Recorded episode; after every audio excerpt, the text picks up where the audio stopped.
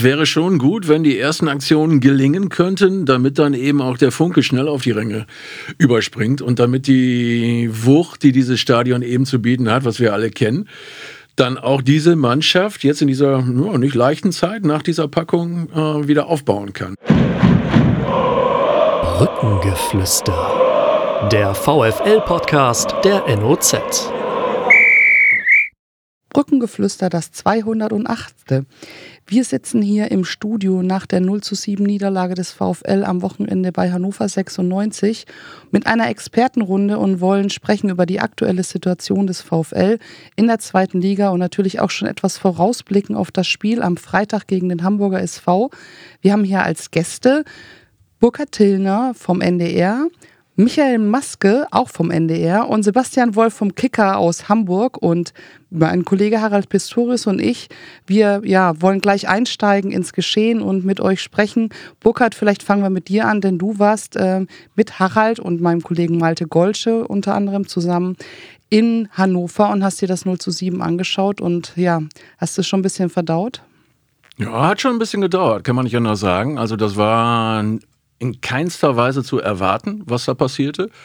Und äh, auch nach dem Start ins Spiel sah es lange Zeit nicht nach einer, ja, nach so, einer Packung aus, wie sie am Ende kassiert haben. Aber dann passierte das, was ja vielleicht mal so einer Mannschaft äh, dann auch mal passieren kann, wenn ja, im Prinzip alle Dämme brechen und äh, man ja, den Zugriff aufs Spiel komplett verliert und den Gegner mit eigenen Fehlern stark macht, dann steht am Ende dann 0 zu 7 da. Hätte im schlimmsten Fall noch höher ausgehen können, muss man einfach mal so brutal zusammenfassen. Ne? Also das war schon etwas, was einen ins Grübeln brachte. Und da darf man gespannt sein, wie Mannschaft und Trainer damit umgehen jetzt.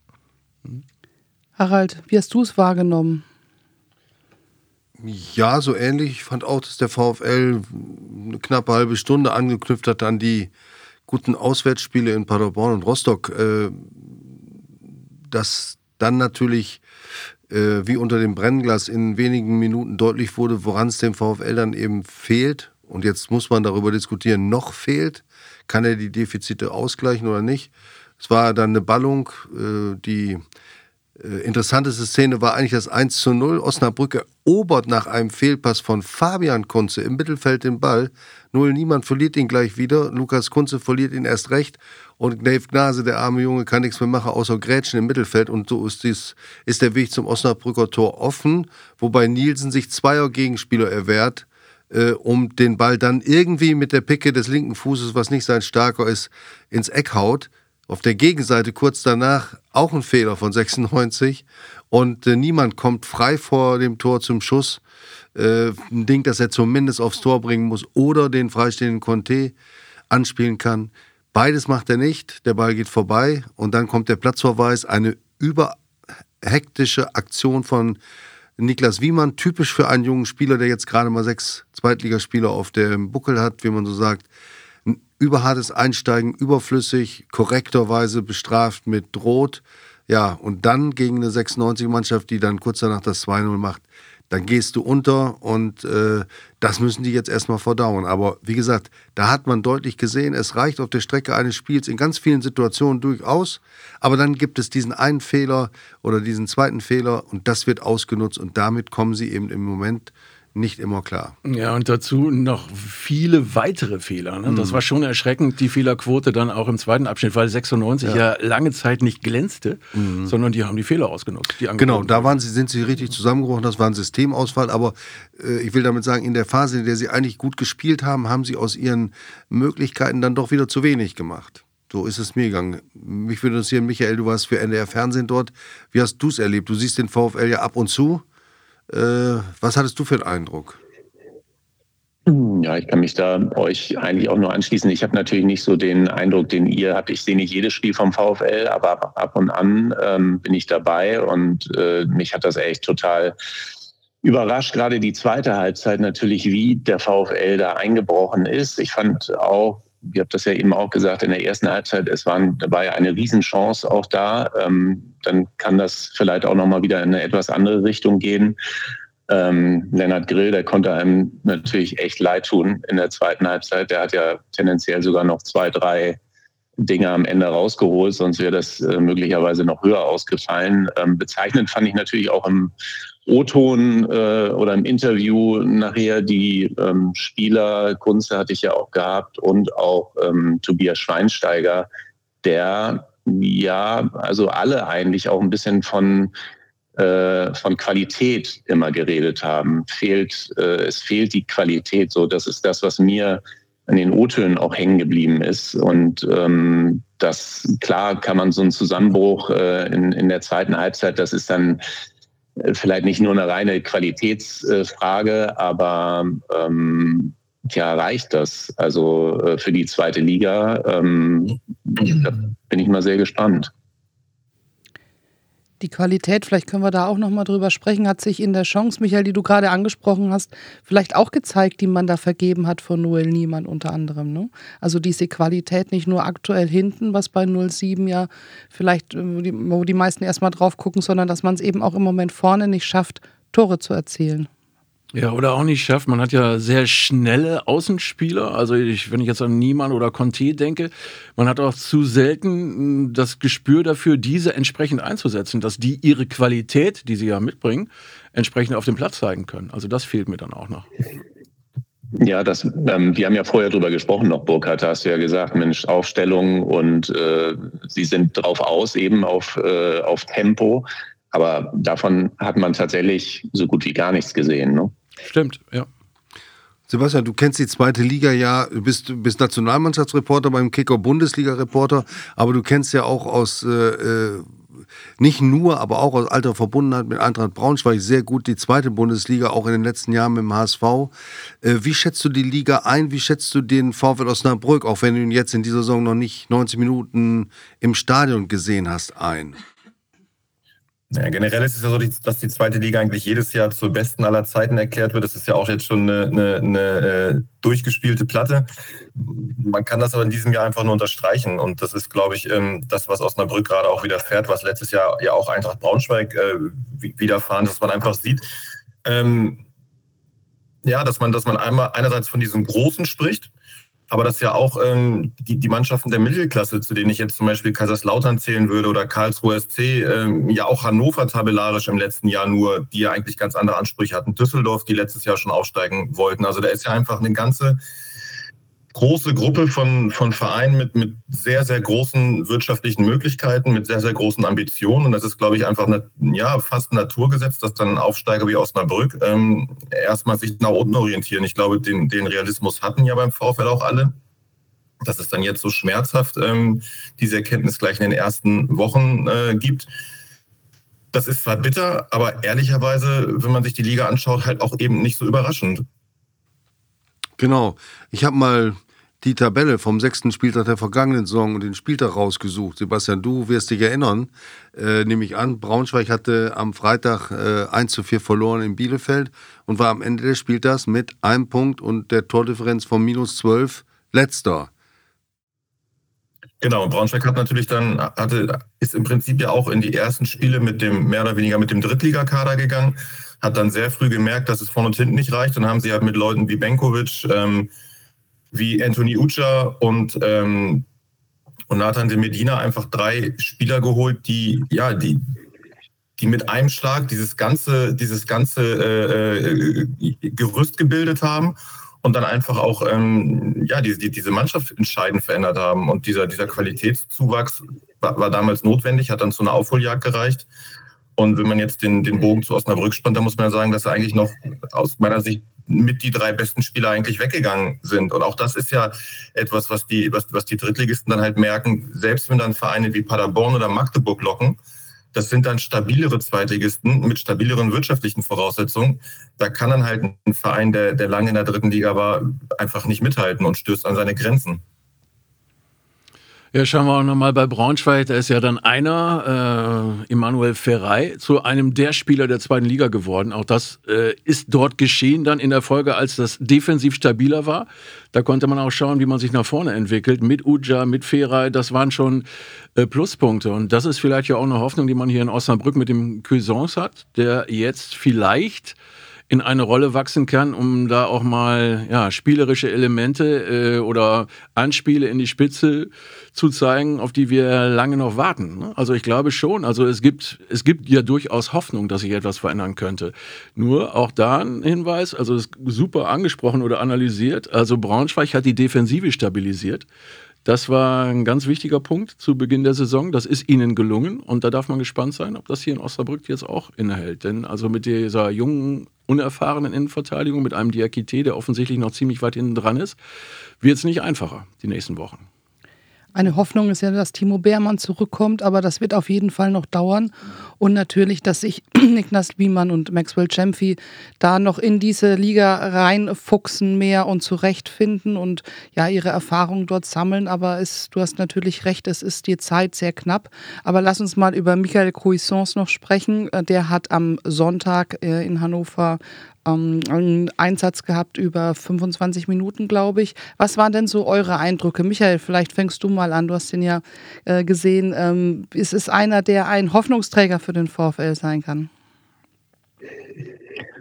Ja, also äh, das ist jetzt ehrlich gesagt für mich ein bisschen schwer zu sagen. Ich habe den jetzt äh, tatsächlich das erste Mal auch so richtig gesehen äh, gegen Hannover. Ähm, ja, das kann durchaus sein. Also, ähm, aber da würde ich mich jetzt ehrlich gesagt nicht nicht hundertprozentig festlegen wollen. Aber es, auf jeden Fall besteht die Chance, ja.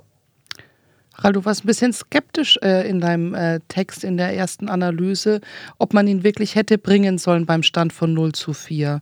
Ähm, Schweinsteiger hat gestern im Interview im Nachgefragt bei uns äh, mit Malte Golsche, das er geführt hat, das Malte Golsche mit ihm geführt hat, gesagt, ja, er wollte, äh, sie wollten ihn sozusagen dann in der zweiten Halbzeit bringen, ähm, aus taktischen Gründen, um vielleicht dem Spiel wieder etwas neuen Schub oder etwas neue Struktur zu geben. Und äh, man hat ihn dann eingewechselt oder sich dafür entschieden, ihn einzuwechseln, auch um ihm die Spielpraxis zu geben, die ihm offensichtlich noch fehlt. Er hat viel Kleinfeld im Sommer trainiert, ähm, war äh, ja jetzt äh, die letzten zwei Wochen dann beim VfL. Und ähm, ja, wie ist deine Meinung dazu? Ja, das, das ist ja eine Entscheidung, über die man immer diskutieren kann. Wirfst du einen Spieler zum Debüt in ein Spiel, das kaputt ist? Ähm, das habe ich in Zweifel gezogen, aber das war jetzt nicht äh, in irgendeiner Weise äh, entscheidend dafür, wie sich Cuisance entwickelt. Er hat auch durchaus gezeigt, auch in so einem Spiel, dass er den Ball wollte, dass er Verantwortung übernehmen wollte, dass er ballsicher ist. Ich bin sicher, dass das ein Gewinn für den VfL ist und äh, genau das, was Burkhard auch schon angesprochen hat, dass er für die Zuspiele in die, in die Tiefenläufe, für die, für die schnellen Außenstürmer sorgt. Ähm, das kann ich mir schon vorstellen und ähm, äh, Sebastian, danke für, für deine Analyse von Braunschweig letzte Saison. Das ist sicherlich äh, auf Osnabrück von den Möglichkeiten her nicht ganz zu übertragen. Die sind dann in Braunschweig, auch wenn die letztes Jahr Neuling waren, so haben sie doch eine deutlich größere Substanz an Zweitliga-Jahren aus der jüngeren Vergangenheit und äh, sind in manchen auch noch äh, ganz sicher eine, eine, äh, eine, kleine Nummer größer als der VfL. Und äh, das merkt man dann auch. Osnabrück hat eben Uma Diakite geholt, hat ähm, dann John Verhoek noch geholt als letztes Cuisance. Äh, ich sehe auch das größte Problem in der Abwehr immer in den letzten Jahren, wenn der VfL erfolgreich war, sprich den Klassenerhalt schaffte oder den Aufstieg schaffte, dann war die Basis ein, ein defensives äh, ja, Dreieck aus einem überragenden Sechser oder zwei überragenden Sechsern und zwei ganz soliden, starken Innenverteidigern, die eingespielt waren. Also und das, das ist in diesem Jahr bisher noch nicht der Fall. Das ist weggebrochen mit Timo Beermanns Knöchelbruch. Das ist vielleicht eine Frage, die jetzt müßig ist, aber hätte man damals wirklich äh, diesen Verlust ähm, mit aller Gewalt so kompensieren müssen, dass es nah an die Klasse von Timo Beermann und vor allen Dingen auch an seine Wirkung auf die Mannschaft äh, heranreicht. Beide haben gesagt, Trainer wie äh, Sportdirektor Ahmad Chapazadeh, dass in ein Spieler dieser Qualität für sie nicht realisierbar gewesen wäre, wenn sie ihn überhaupt gefunden hätten. Und äh, das muss man dann auch äh, als Aussage akzeptieren. Es ist das größte Manko, wenn man sich den Maxwell Jemphy vorstellt, äh, auf der rechten Innenverteidigerposition mit einem Beermann als Führungskraft, als einer, der ihn anleitet. Und ähm, dann hätte manches anders ausgehen, was nicht heißt, dass der Niklas Wiemann, der vor anderthalb Jahren noch in der Regionalliga West gespielt hat und jetzt zwei Klassen sozusagen überspringt. Der hat sechsmal dritte Liga gespielt und jetzt sechsmal zweite Liga. Dafür macht er das sehr, sehr gut, aber Osnabrück hat nicht die Möglichkeiten und nicht die Zeit, vielleicht jetzt so eine Innenverteidigung, zwei Youngster ohne große Erfahrung zu entwickeln.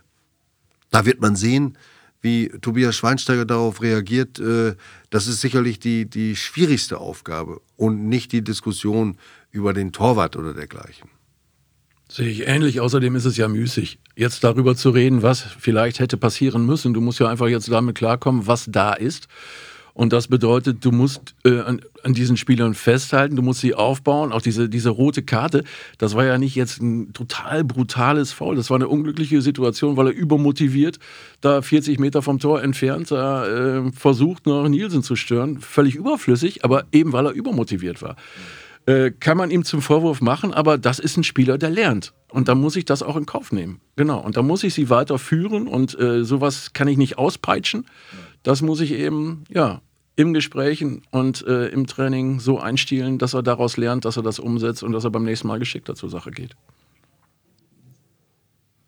Der VfL, weil du es gerade angesprochen hast, gestern übrigens hat sich in Kleingruppen nochmal zusammengesetzt vorm Training und hat äh, nochmal, haben die Spieler nochmal unter sich auch formuliert, wie sie mit dieser Niederlage jetzt umgehen, was sie sich äh, vorstellen, wie man da rauskommt, haben Lösungsansätze erarbeitet, so, so sich gemeinsam hinsetzen, sowas nochmal in der Gruppe zu besprechen. Ähm, ja, aus eurer Sicht etwas, was ähm, was helfen kann, um nochmal um sowas zu verarbeiten. Denn es ist ja schon ein 07, ist, ein, ist etwas, was man so als Rucksack nicht so einfach abschütteln kann, oder Sebastian?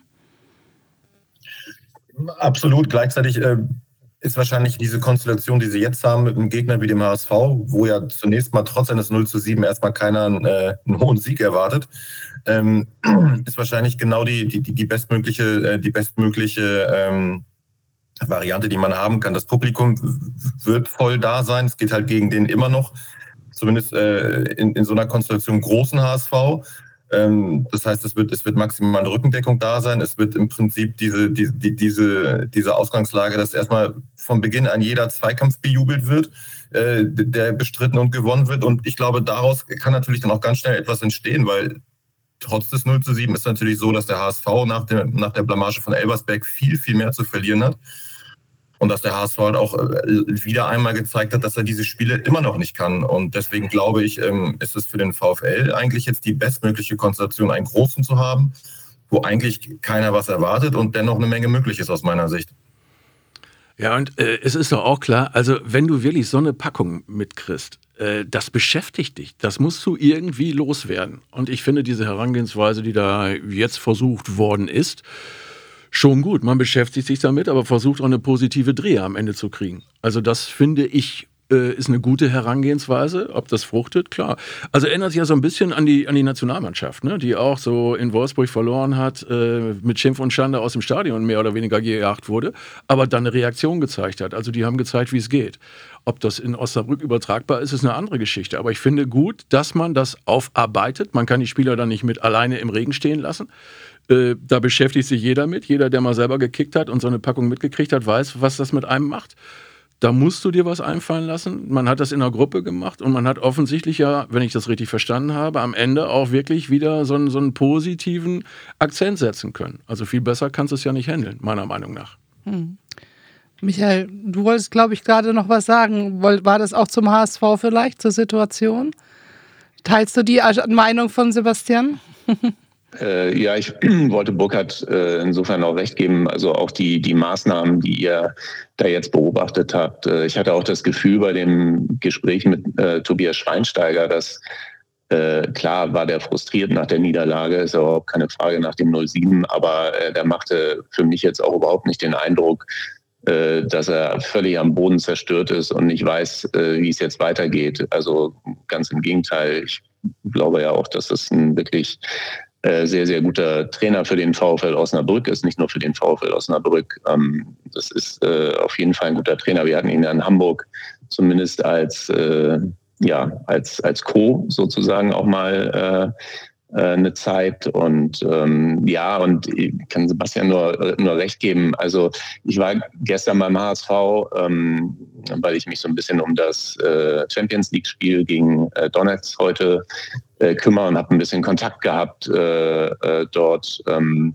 und da hieß es eigentlich so, das Spiel am Freitag, äh, das ist eigentlich eine andere Sportart wieder. Also für beide sozusagen, äh, sowohl für den HSV, aber in erster Linie eben auch für den VfL Osnabrück. Und äh, ähm, klar tut das äh, 0 zu 7 da weh im ersten Moment, aber ich glaube, das ist ein ganz, ganz anderes Spiel und äh, wahrscheinlich auch tatsächlich genau richtig für den VfL jetzt in dieser Situation. Äh, jetzt haben wir schon über den kommenden Gegner gesprochen. Noch einmal zurück nach Hannover. Also nur mal so zur Erinnerung. Hannover 96 hatte ein schlechtes Spiel zu Saisonstart gegen Elversberg. Und trotzdem war da fast schon wieder Krisenstimmung zu spüren. Die hatten ein Spiel verloren gegen den HSV, bei dem in meinen Augen 96 die bessere Mannschaft gestellt hat. Und äh, es war trotzdem so ein Krisengeschleiche da äh, auf den Rängen zu hören. Dank das Martin war typisch kind. Hannover, ne? Das ist Martin Kind im Hintergrund, der immer irgendwie sich ja. äußert, auch wenn er nicht gefragt wird.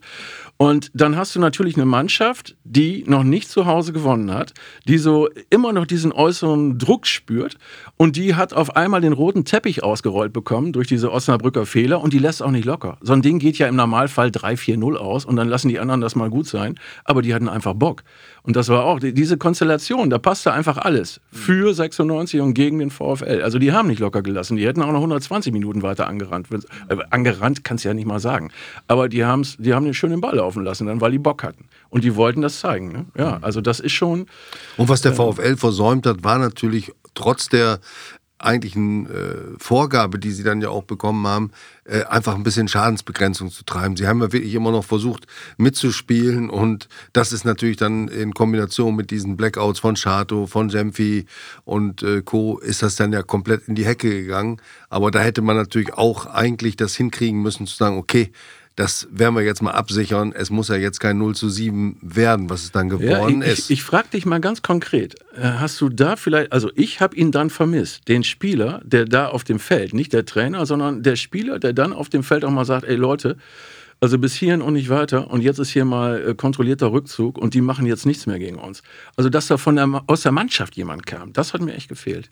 Das wäre Beermann gewesen. Man das darf nicht vergessen, Beermann. dass die komplette Achse äh, ja ersetzt werden muss jetzt seit Saisonbeginn und auch ein Führungsspieler muss sich entwickeln. Der Maximilian Thalhammer ist sicherlich von seiner ganzen Veranlagung, von seiner ähm, Art zu spielen, ein Führungs, äh, kann das ein Führungsspieler sein. Er ist aber kein Lautsprecher und er ist auch jemand, der sich da halt vielleicht auch ein bisschen herantasten muss an so eine Rolle. Und das hat gefehlt. Klar, ein Bermann hätte schon dafür gesorgt, dass das ein bisschen geordneter abgegangen wäre. Aber worauf ich noch hinaus wollte, ist eigentlich die Art und Weise, wie der Tobias Schweinsteiger mit, dieser, mit diesem Debakel umgegangen ist. Da möchte ich mal den Fokus drauf richten, auch gleichzeitig als Frage an Michael Maske und Sebastian Wolf, wie Sie das einschätzen. Ihr kennt ihn ja zumindest ein bisschen aus seiner Zeit als Co-Trainer von Dieter Hecking in Hamburg. Das war ja seine erste Station in der, in der zweiten Bundesliga. Und ähm, ich finde, er hat das in der Pressekonferenz ähm, unter dem Druck dieser Niederlage schon gut gemacht. Aber wie er jetzt die Aufarbeitung mit der Mannschaft angegangen hat und auch erklärt hat, in welcher Differenziertheit und Klarheit er das Spiel analysiert hat. Er hat sich also weder darauf eingelassen, diese erste halbe Stunde schön zu reden und zu sagen, ja, das, da waren wir eigentlich da waren wir gut im Spiel, das hat er gesagt, aber er hat eben auch deutlich die Fehler angesprochen. Er ist aber klar dabei geblieben, hat die Analyse vorangetrieben. Ich kann jedem nur empfehlen, das nachgefragt, unser Interview mit ihm eine Viertelstunde nach dem am Montag geführt von meinem Kollegen Malte Golsche mal anzusehen und anzuhören, wie punktgenau er da analysiert und trifft und auch die Aufarbeitung jetzt mit der Mannschaft gemacht hat. Ähm, da sehe ich einen jungen Trainer, der auch noch in einem Lernprozess ist. Er ist das erste Mal Chefcoach in der zweiten Bundesliga. Und ich muss sagen, da bin ich davon überzeugt, gerade nach diesen Eindrücken einer solchen, äh, den Folgen einer solchen Niederlage, dass der auch diese Mannschaft wieder auf Kurs bringt. Ob es dann dazu reicht, dass das der Klassenerhalt ist. Sebastian hat eben sehr gut geschildert, dass die zweite Liga immer schon gut war. Ich glaube, dass die äh, Zahl der Mannschaften, die diesmal gegen den Abstieg kämpfen, noch geringer sein wird. Der Abstand wird sich nach oben schnell vergrößern. Das werden nicht mehr als vier, maximal fünf sein, die da, die da bis ins Frühjahr äh, oder ab dem Frühjahr noch übrig sind und um den Klassenerhalt kämpfen. Äh, das, wird, das wird spannend sein und da ist der VfL einer äh, von denen mit den schlechtesten Voraussetzungen. Aber dennoch kann man damit in der Liga bleiben. Sebastian, Michael. Äh, ja, also du hast ja konkret jetzt äh, Tobias Schweinsteiger äh, angesprochen. Ich habe das ja eben schon angedeutet. Klar, in Hamburg ist er ja jetzt noch nicht so groß, sage ich mal, in Erscheinung getreten. Als er hier war, da hat er sage ich mal, auch gelernt und Erfahrung gesammelt. Ich ähm, kann das ja auch nur so ein bisschen aus der Ferne beurteilen und sehe natürlich die ganzen Interviews, sehe so sein Auftreten. Ähm, jetzt äh, zum Beispiel auch beim Ausscheiden im Pokal, äh, in den Interviews und höre das natürlich auch von Kollegen. Ähm, ich ähm, finde seine Art unheimlich gut. Also wie du das eben gesagt hast, äh, Harald, äh, klar auf den Punkt, die Analysen ähm, ich glaube, dass er auch ein guter, also dass er einfach eine sehr gute Ansprache zu den, zu den Spielern hat, ähm, so wie er sich äh, in der Öffentlichkeit auch gibt. Äh, ich glaube, er hat einen sehr, sehr guten Draht zu den Spielern, nahen, aber auch trotzdem äh, mit, mit Abstand als, als Trainer, als Chef sozusagen und ähm, ja, was seine taktischen, spielerischen Fähigkeiten angeht, das könnt ihr mit Sicherheit noch viel besser beurteilen. Äh, ich glaube, äh, dass Tobias Schweinsteiger man also ein richtig guter ähm, Trainer werden kann und auf dem Weg dahin ist. Ja, auch unabhängig jetzt von der PK, ich stehe genau zu deinen Worten, also was du gesagt hast, kann ich nur unterstreichen, aber das gilt eigentlich für jedes Interview, was ich mit ihm geführt habe.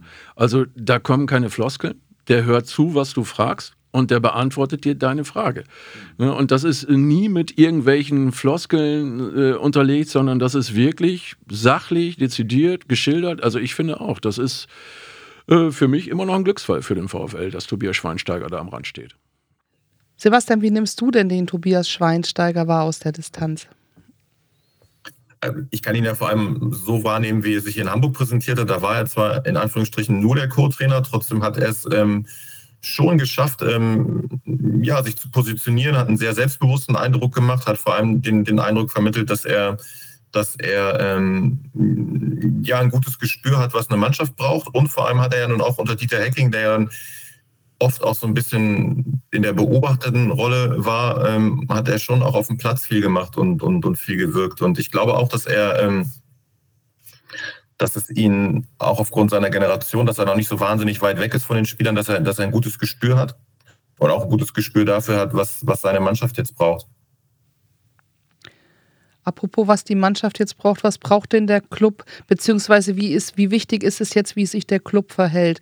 Im Moment ist es sehr, sehr ruhig, man arbeitet weiter, man hat Vertrauen, man signalisiert es auf allen Ebenen. Sebastian, du hast jetzt Abstiegskampf auch in allen Ligen schon häufig erlebt, die anderen auch. Aber ähm, wie, wie wichtig ist es so, dass in so einer Situation, dass der Club dann auch Ruhe bewahrt? Ich glaube, das ist elementar.